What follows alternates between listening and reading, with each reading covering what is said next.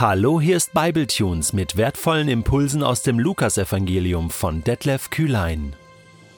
Der heutige Bibletune steht in Lukas 19, die Verse 1 bis 10 und wird gelesen aus der neuen Genfer Übersetzung. Jesus kam nach Jericho. Sein Weg führte ihn mitten durch die Stadt. Zachäus, der oberste Zolleinnehmer, ein reicher Mann, wollte unbedingt sehen, wer dieser Jesus war. Aber es gelang ihm nicht, weil er klein war und die vielen Leute ihm die Sicht versperrten. Da lief er voraus und kletterte auf einen Maulbeerfeigenbaum. Jesus musste dort vorbeikommen und Zachäus hoffte, ihn dann sehen zu können. Als Jesus an dem Baum vorüberkam, schaute er hinauf und rief: Zachäus, komm schnell herunter! Ich muss heute in deinem Haus zu Gast sein. So schnell er konnte, stieg Zachäus vom Baum herab und er nahm Jesus voller Freude bei sich auf. Die Leute waren alle empört, als sie das sahen. Wie kann er sich nur von solch einem Sünder einladen lassen, sagten sie. Zachäus aber trat vor den Herrn und sagte zu ihm Herr, die Hälfte meines Besitzes will ich den Armen geben, und wenn ich von jemand etwas erpresst habe, gebe ich ihm das Vierfache zurück. Da sagte Jesus zu Zachäus Der heutige Tag hat diesem Haus Rettung gebracht. Denn, fügte er hinzu, dieser Mann ist doch auch ein Sohn Abrahams. Und der Menschensohn ist gekommen, um zu suchen und zu retten, was verloren ist. Nachdem Jesus also den blinden Bartimäus geheilt hatte und er wahrscheinlich noch ein bisschen mit ihm im Gespräch blieb, weil der ihm nachfolgte, blieb er noch in Jericho. Jericho gehört übrigens zu den ältesten Städten der Welt, über 10.000 Jahre alt und Sie ist die am tiefst gelegenste Stadt der Welt überhaupt. Zehn Kilometer vom Toten Meer entfernt ist sie genau 249 Meter unter Meeresspiegel. Ja, ich bin schon mal dort gewesen, ist ja heute palästinensisches Gebiet, aber man kann dort einreisen, sich das anschauen. Ich habe ganz intensiv nach dem Maulbeerfeigenbaum von Zachäus gesucht, und habe ihn nicht gefunden. Das ist natürlich ein touristisches Ziel. Ähm, Zachäus lebte in dieser Stadt, der oberste Zolleinnehmer, ein reicher Mann. Der oberste Zolleinnehmer, das, das ist eine interessante Formulierung, denn die Zöllner waren ja schon sehr, sehr unbeliebt im Volk. Ähm, Matthäus gehörte ja zur Truppe von Jesus und der war ja auch Zollbeamter. Das heißt, äh, sie waren unbeliebt, weil sie mit den sozusagen im Auftrag der römischen Besatzungsmacht die Zölle, die Steuern eingenommen haben, aber sich dann noch zusätzlich persönlich bereichert haben, indem sie mehr verlangten, als eigentlich üblich war. So, äh, wenn jetzt Zachäus als der oberste Zolleinnehmer beschrieben wird, dann war er quasi der Chefzöllner. Er war der oberste Zöllner wahrscheinlich von ganz Südisrael.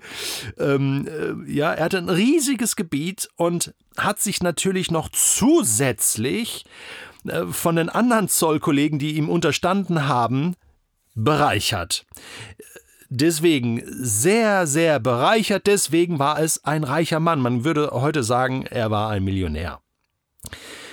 Ähm, interessant, sein Name Zachäus im Hebräischen Sakai. Sakai bedeutet wörtlich übersetzt unschuldig.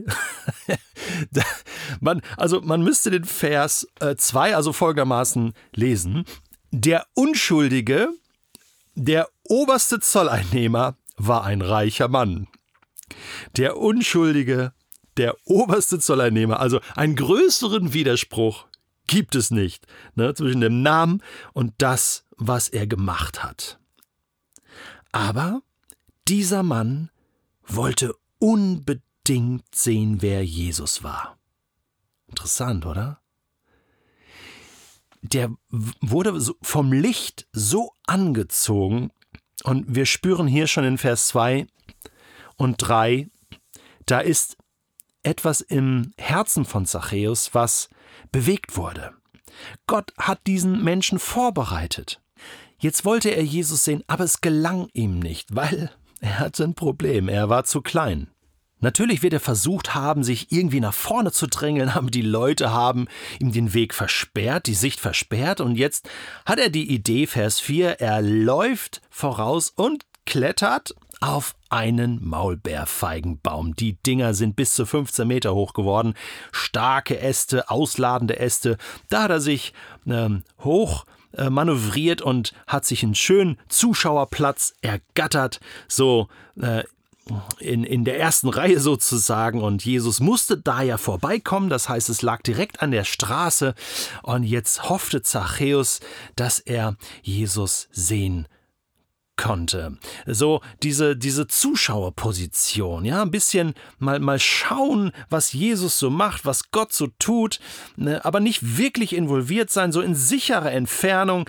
Ähm, so sind viele Menschen heute unterwegs, ja, so als Zuschauer, nicht wirklich dabei, nicht mittendrin, äh, sondern nur so ein bisschen am Rand, ja, Zuschauer wie in einem Theater, in einem Kino, man schaut sich das Ganze an, und dann geht man wieder nach Hause und dann hat man äh, etwas gesehen, aber es bleibt ohne Folgen, ohne Konsequenzen. Jetzt kommt Jesus dort vorbei und Jesus sieht ihn. Es ist dieser göttliche Blick und wenn Jesus später sagt, ich muss heute in deinem Haus zu Gast sein, dann spüren wir etwas von dieser Vorbereitung Gottes. Jesus sagt an anderer Stelle, der Menschensohn muss leiden. Also das muss passieren. Es gibt gar keinen anderen Weg. Und dieses göttliche Muss, das spricht Jesus hier, hier aus. Er sieht ihn und pickt ihn als Einzelnen, der, der Jesus sehen wollte und dachte, ich, ich habe keinen Weg zu Jesus, ich finde ihn nicht, ich kann Gott nicht finden. Gott sieht das. Und Gott findet einen Weg zu ihm. Wer hätte das gedacht, dass ausgerechnet Zachäus derjenige sein wird, der einen Gastplatz, einen Übernachtungsplatz für Jesus bereithalten darf. Zachäus, Sakai, du Unschuldiger, komm schnell runter, komm schnell, ich hab Hunger, ich muss heute in deinem Haus zu Gast sein. Und Zachäus spürt genau, das ist das, was ich mir gewünscht habe. Das, das will ich auch. Zachäus stellt keine theologischen Fragen. Was muss ich tun, um in den Himmel zu kommen? Gar nichts, sondern er steigt schnell herunter und nimmt Jesus voller Freude bei sich auf. Voller Freude. Das heißt, das heißt voller Freude. Das heißt, dieser Tag ist der schönste und glücklichste Tag gewesen, den Zachäus je erlebt hat. Und er hatte schon lange keine glücklichen Tage mehr, obwohl er so reich war, obwohl er ja eigentlich alles hatte. Aber er spürte dieses Loch in seinem Herzen, er spürte diesen Unfrieden. Die Leute drumherum waren natürlich alle empört. Wie kann das nur sein, dass äh, dieser sich von einem Sünder einladen lässt? Also diese Tischgemeinschaft war ein Zeichen von Gastfreundschaft, wirklich im Sinne von Freundschaft. Hier hat man Leben miteinander geteilt und deswegen war das keine Lappalie, dass der vermeintliche Messias hier mit dem Oberzöllner Gemeinschaft hat. Aber Jesus macht das extra, ganz bewusst. Er ist ein Freund der Zöllner und Sünder. Ja, ganz bewusst habe ich schon mal erwähnt, dass wir in den Evangelien häufiger lesen, dass Jesus mit Menschen gegessen hat, als dass er gelehrt hat? Ja, habe ich schon mal. Ich wiederhole mich ab und zu, äh, aber das mache ich nicht, weil mir nichts anderes einfällt, sondern weil es wichtig ist. Durch diese Tischgemeinschaft mit diesen einen Menschen wird ein Mensch gerettet. Lernt ein Mensch Gott kennen. Das ist der Punkt. Und das ist auch das Ziel. Zachäus trat vor den Herrn und sagte zu ihm, Herr, die Hälfte meines Besitzes will ich den Armen geben, und wenn ich etwas erpresst habe, dann gebe ich es vierfach zurück. Ich lese mal aus dem Kommentar von David Stern zu den jüdischen Neuen Testament. Wenn jemand bekannte, einen Betrug begangen zu haben und sein Vergehen freiwillig wiedergutmachen wollte, schrieb die Torah, also die fünf Bücher Mose, vor, dass er die gestohlene Summe plus 20 Prozent davon zurückzahlen musste. 3. Mose 5. Ein gefasster Dieb musste dem Bestohlenen das Doppelte zurückzahlen. 2. Mose 22. Wer jedoch einem anderen etwas Lebenswichtiges gestohlen hatte und keine Reue zeigte, musste das Vierfache zurückzahlen. 2. Mose 21, 2. Samuel 12. Zachäus, der seine Taten bereute, gestand nicht nur seine Herzlosigkeit und Grausamkeit ein, sondern erklärte sich freiwillig bereit, die volle Wiedergutmachung zu zahlen. Man könnte auch sagen, Zachäus hat alles gegeben, der Mann war hinterher nicht mehr reich. Der heutige Tag, sagt Jesus, hat diesem Haus Rettung gebracht, Jeshua gebracht. Das ist ein Wortspiel.